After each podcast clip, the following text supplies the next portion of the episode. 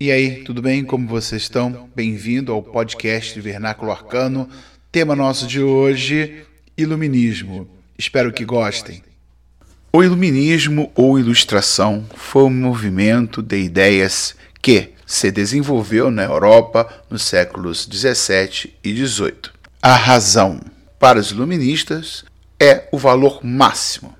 Só por meio da razão e da sua aplicação, isto é, do ato de pensar, a humanidade alcançaria o seu clímax, o esclarecimento. Para os iluministas, a maioria das pessoas estava ainda mergulhada na ignorância e no fanatismo religioso da Idade Média, e somente a razão poderia esclarecê-las. Para os iluministas, devia-se duvidar de tudo o que era aceito, porque tinha sido sempre assim através da tradição, ou porque tinha sido dito por alguém com poder ou prestígio, com autoridade. Eles opunham-se, portanto, ao conhecimento baseado na autoridade e na tradição, e vão propor a busca por um conhecimento baseado na razão, ou seja, baseado na ciência. Os iluministas acreditavam que a razão poderia conduzir os seres humanos a um progresso. Com o passar do tempo, a ignorância, fruto de uma irracionalidade do não entendimento do mundo, desapareceriam e teríamos então uma humanidade mais esclarecida. A crença no progresso constante da humanidade os fazia mais otimistas a maioria deles realmente acreditava em Deus, aquele que vai criar o mundo e colocar o mundo para funcionar. Porém, os iluministas também acreditavam que o mundo era regido por leis naturais, que não se, que não se poderiam duvidar delas. Era preciso conhecer essas leis e por isso se dedicavam à ciência como aquela que acabaria com as dúvidas sobre o mundo. Os iluministas também reagiam ao antigo regime, ou seja, à igreja e aos nobres e ao rei. Opunham-se também ao absolutismo e aos privilégios da nobreza e do clero, à intolerância religiosa e à falta de liberdade. Em relação à política, os iluministas se opõem ao absolutismo que, desde o século XVI, marcava a vida política e social de grande parte dos reinos europeus, com uma estrutura rígida e o poder fortemente centralizado, justificado com a teoria do direito divino.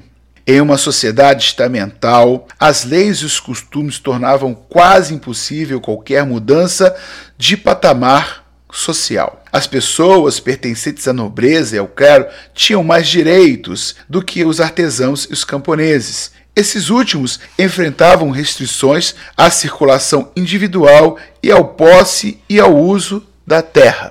Os iluministas proporam que, em lugar de um regime centralizado restrito a determinado grupo social, atacavam as ideias mercantilistas e a intervenção do Estado na economia. Segundo os iluministas, as práticas absolutistas privilegiavam apenas a nobreza e os setores enriquecidos da já formada burguesia, limitando o crescimento da sociedade de forma geral. Essa política deveria ser substituída por medidas que privilegiassem a livre iniciativa e favorecessem o desenvolvimento do indivíduo. O poder da igreja também era questionado por muitos iluministas. No lugar de uma fé supersticiosa, eles incentivavam a práticas baseadas na investigação e no racionalismo científico. A livre iniciativa, por exemplo, ajudou a derrubar os vínculos coloniais pelos quais as metrópoles mantinham diversos territórios sob o controle exclusivo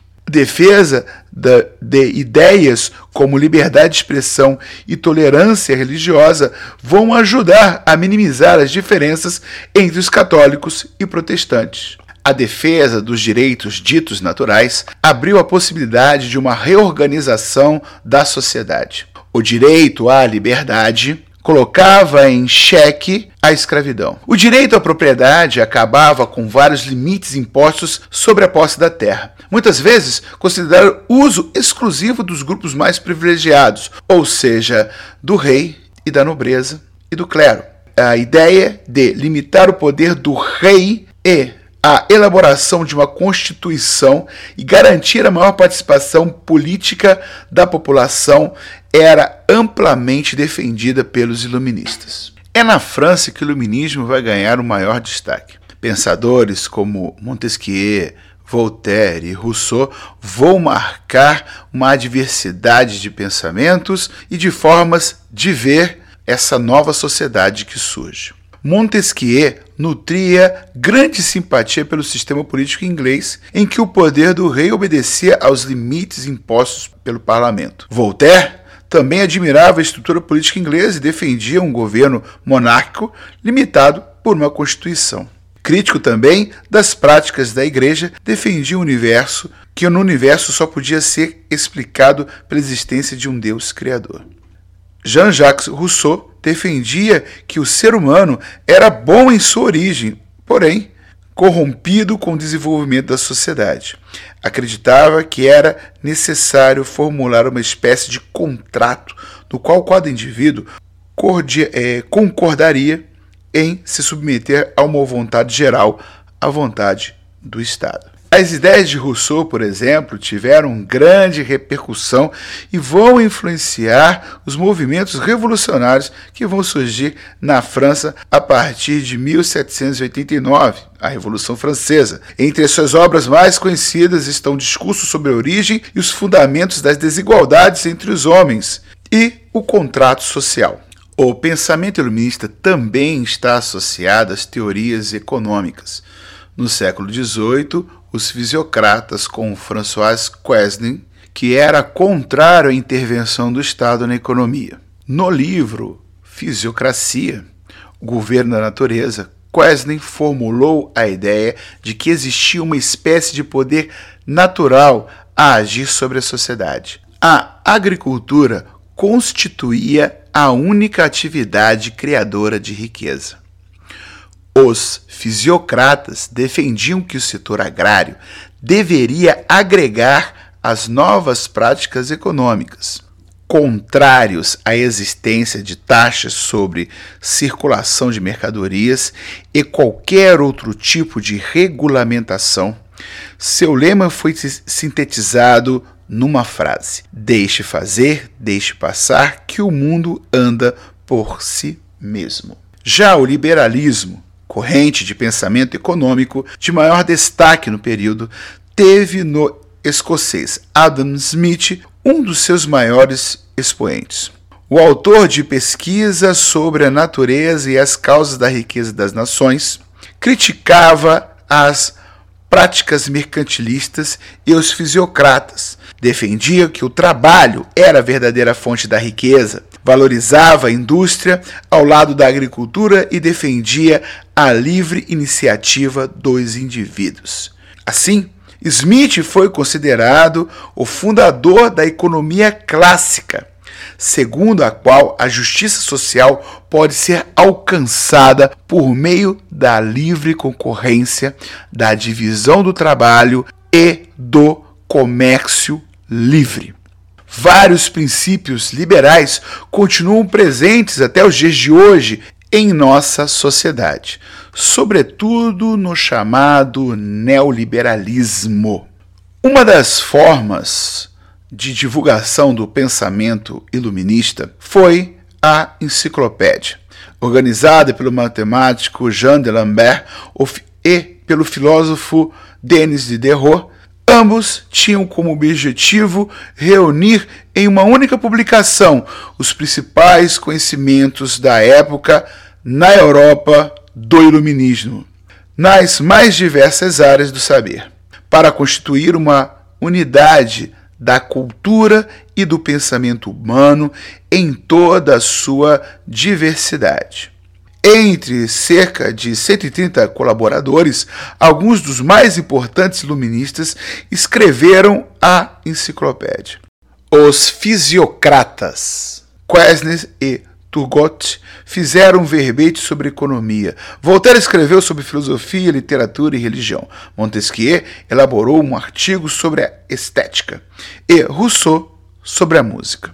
Em uma espécie de contra-ataque, No século XVIII, vários governantes procuraram adotar os princípios iluministas sem abrir mão do absolutismo. Eles ficaram conhecidos como déspotas esclarecidos, se destacando principalmente da Espanha Carlos III, na Prússia Frederico II, na Rússia Catarina II, na Áustria José II e em Portugal o Marquês de Pombal, durante o reinado de José I. Muitos déspotas mantinham estritas relações com os iluministas, entre eles Voltaire, Diderot e de Lambert. Os déspotas esclarecidos procuraram racionalizar a administração do Estado e incentivar a educação.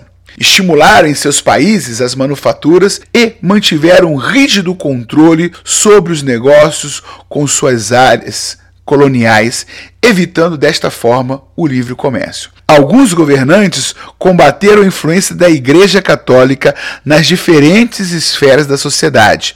Na Rússia, por exemplo, Catarina II submeteu a Igreja Ortodoxa ao poder real. Marquês de Pombal, em Portugal, expulsou os jesuítas dos territórios.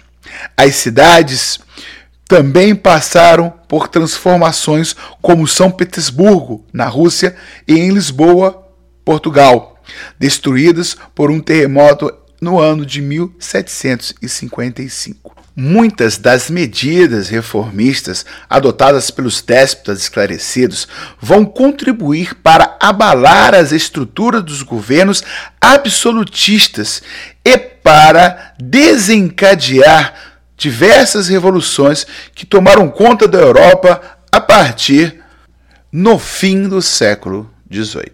Terminamos aqui o nosso podcast sobre iluminismo. Espero que tenham gostado e, se possível, nos curtam.